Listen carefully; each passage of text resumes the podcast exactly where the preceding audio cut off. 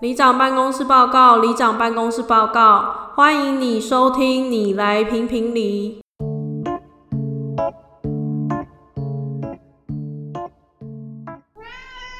大家好，我是里长阿卢，我转弯是阿伟。我们在前两周的时候，不是有跟大家讲说我们最近在干嘛吗？因为我们过去一个是学心理学，一个学经济学，其实它里面有蛮多东西是交错在一起的。我们就想说，我们可以把大家来签很怪的现象，用心理学或经济学的角度去解释看看。希望这主题不要太硬，应该不会啦，试试看。哦。好，然后我们一开始最能想到，也最有交集的就是从众效应，对啊，因为其实经济学里面也有类似从众效应，应该说行为经济学里面啊。从众效应以前他们有做过一个实验，就是把一群人叫过来，其中一个是真的受试者，其他都是假的，然后他就给他看三条线，对，第一条线是五公分，然后旁边有三公分、七公分跟五公分的线，其实落差很明显啊。他就问那个受试者说：“请问左边这条五公分的线跟右边这三条线哪一条是一样的？”那如果这些其他人都没有影响他，真的受试者先回答的时候，他就会回答正确的答案。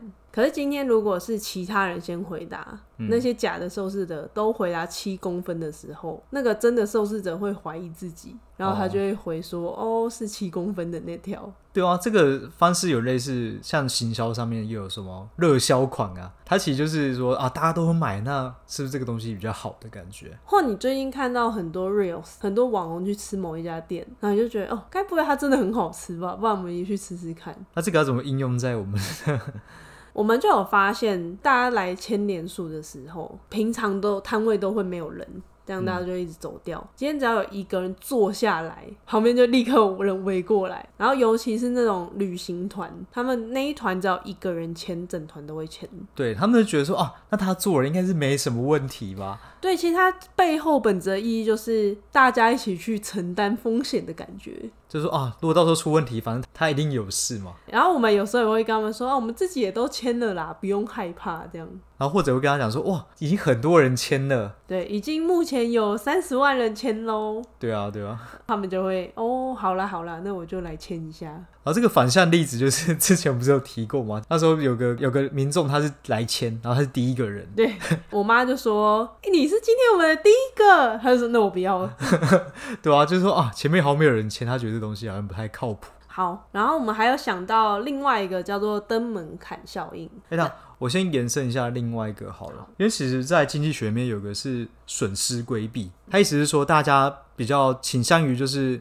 避免损失会大于得到东西这样子，所以你有注意到，就是大部分人来就是说，哎、欸，这个身份证会不会有问题啊？我各自会不会外泄？他们其实有时候东西他并不是这么在意，他比较在意是我自己会不会有什么损失，有吗？可是你举的例子好像觉得大家会听不懂哎，就是大家突然要签联署这件事情，哈、嗯，他在意的点不是说会得到什么东西，嗯、他比较在意是说，呃，身份证会不会被外泄啊，或资料会不会被外泄？哦，就大家倾向于就是比较害怕会我做这件事我会损失什么东西，哦、而不是说我会得到什么。有些甚至不一定需要东西，在意自己损失什么而已。这叫损失规避。大家会比较避免损失啊，而不是得到东西。嗯、就像在投资股票上面好了，买股票很多人不是就是被套牢的股票会抱很久嘛。然后他就不肯卖嘛，因为他很害怕，他卖这个损失就已经成真了。你现在在说我吗？但是他只要赚一点点钱呢，他就跑掉了。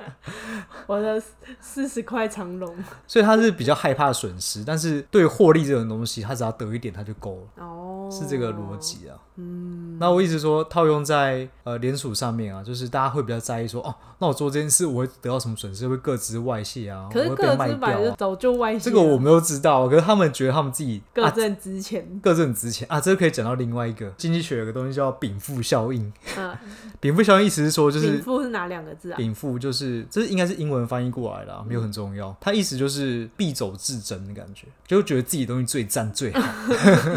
所以你的猫最可爱。就是你很多东西，你本来如果你自己没有持有的话，你觉得这东西还好。但你只要持有，例如说我自己买台车，我的车最赞。像我养的猫，我会觉得我的猫最可爱，这叫禀赋效应。然后像我觉得套用在联署这件事情上面。他们觉得说：“哦，我个子最重要。”有很多人都说什么：“我会不会被卖掉，或者我会不会被抓走？”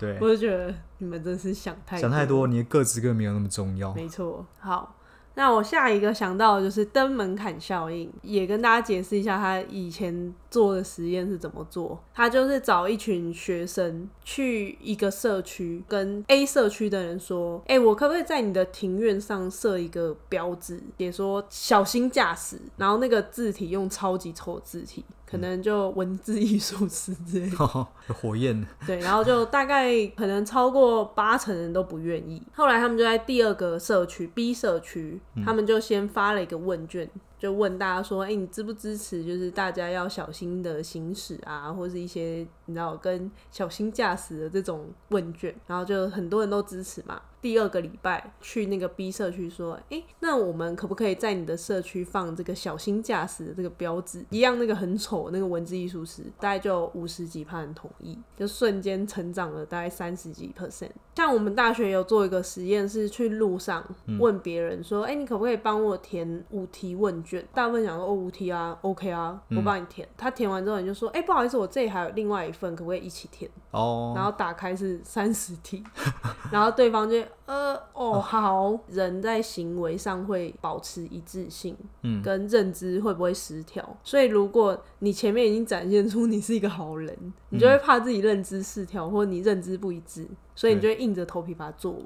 哦，你要，你就是保持这个形象，必须硬着头。你前面已经洗头洗一半了，所以套用在联署的上面，就是我们都会跟对方说：“哎、欸，帮我签个名就可以获得先骗进来再说。”他一坐下，我们就问他说：“有带身份证吗？”这时候就很多人说：“哈，要身份证。”我们说：“对啊，因为联署就一定要身份证。”他们就可能都已经坐下，就是说：“哦，好哦。”对，或者已经签完名了。对。对，这有点类似经济学的沉默成本。我举个例子好，就假设你现在已经排队好了，然后你排到一个小时，然后你发现，干怎么还排这么久，还没排到，怎么还这么，就前面还很多人没什么前进，但你后面一大堆人呢，而且你已经排一个小时下去，你就觉得、嗯、哦，这一小时已经是我的沉没成本了。那我这样子，如果我就直接断掉的话，那是不是就是我就亏，我就亏了一小时了？